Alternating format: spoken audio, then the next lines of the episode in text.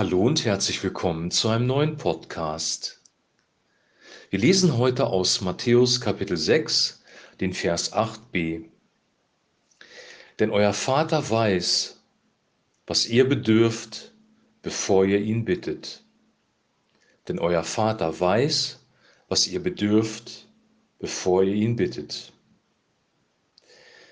In Kapitel 6 gibt es einen Abschnitt, und zwar von Vers 5 bis Vers 15, wo Jesus über das Gebet spricht und das Gebet erklärt.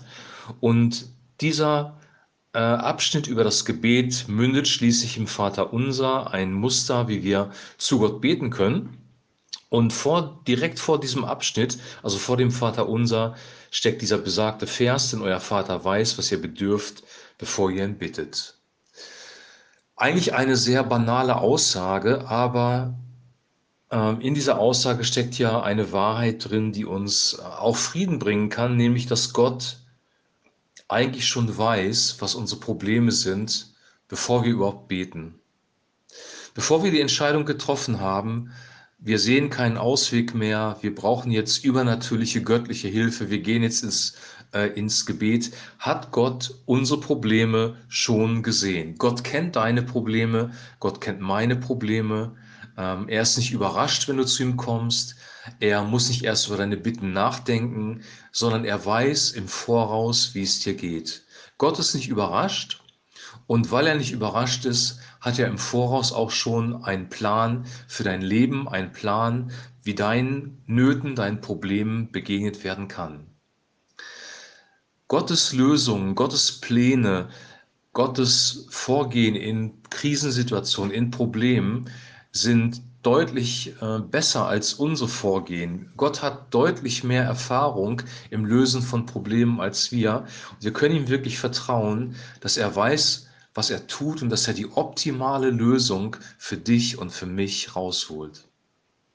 Es gibt unzählige Versprechen in der Bibel zum Thema Gebet. Es gibt Verheißungen, die mit Gebet zu tun haben. Das ist eine Verheißung. Es gibt auch noch andere Verheißungen, dass wir das empfangen, was wir bitten, wenn wir im Glauben bitten zum Beispiel, oder dass Gott ein guter Vater ist, der seinen Kindern gerne gute Gaben gibt. Es gibt Verheißungen über Gebet, besonders im Neuen Testament, die uns ermutigen sollen zum Gebet. Und ich möchte dir wirklich ans Herz legen, diese Verheißungen zu lesen und darüber nachzusinnen, weil diese Verheißungen ähm, uns motivieren zum Gebet.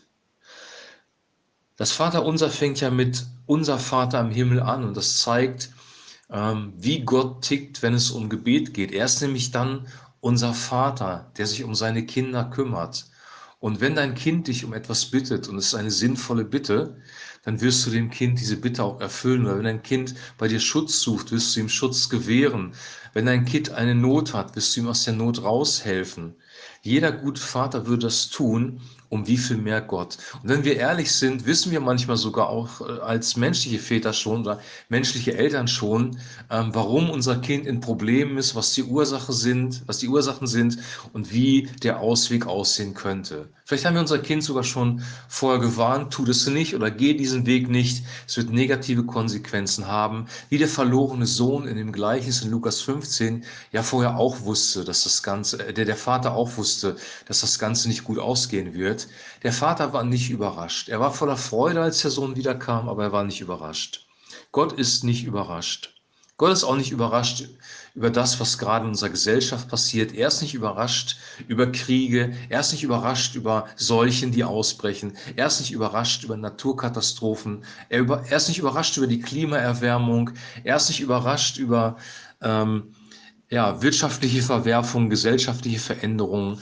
Gott hat das alles vorher gewusst und er hat es auch vorhergesagt oder den Menschen kundgetan in den Prophezeiungen im Alten Testament. Die Propheten des Alten Testamentes haben dem Volk Israel Dinge vorhergesagt, die kommen werden, weil das Volk einen falschen Weg geht. Und im Neuen Testament ist das genauso in der Offenbarung. Gott sagt dir voraus, was kommen wird und er ist nicht überrascht, er ist nicht in Panik und er hat gute Lösungen bereit. Das Gute ist, wenn wir wissen, da gibt es jemanden, der den Überblick hat, jemand, der Lösungen hat in der Krise, jemanden, der Schutz anbietet, der Versorgung anbietet, dann können wir auch gelassener durch Krisen gehen, dann können wir auch entspannter unser Leben insgesamt leben, weil wir wissen, wir sind nicht allein, es gibt eine höhere Instanz, es gibt einen guten Vater, der sich um uns kümmert. Und dieses Bewusstsein des guten Vaters, das wünsche ich dir und das wünsche ich mir, dass es in dieser Zeit, in der wir leben, unser Herz ergreift und dass wir zur Ruhe kommen in unserem Gott.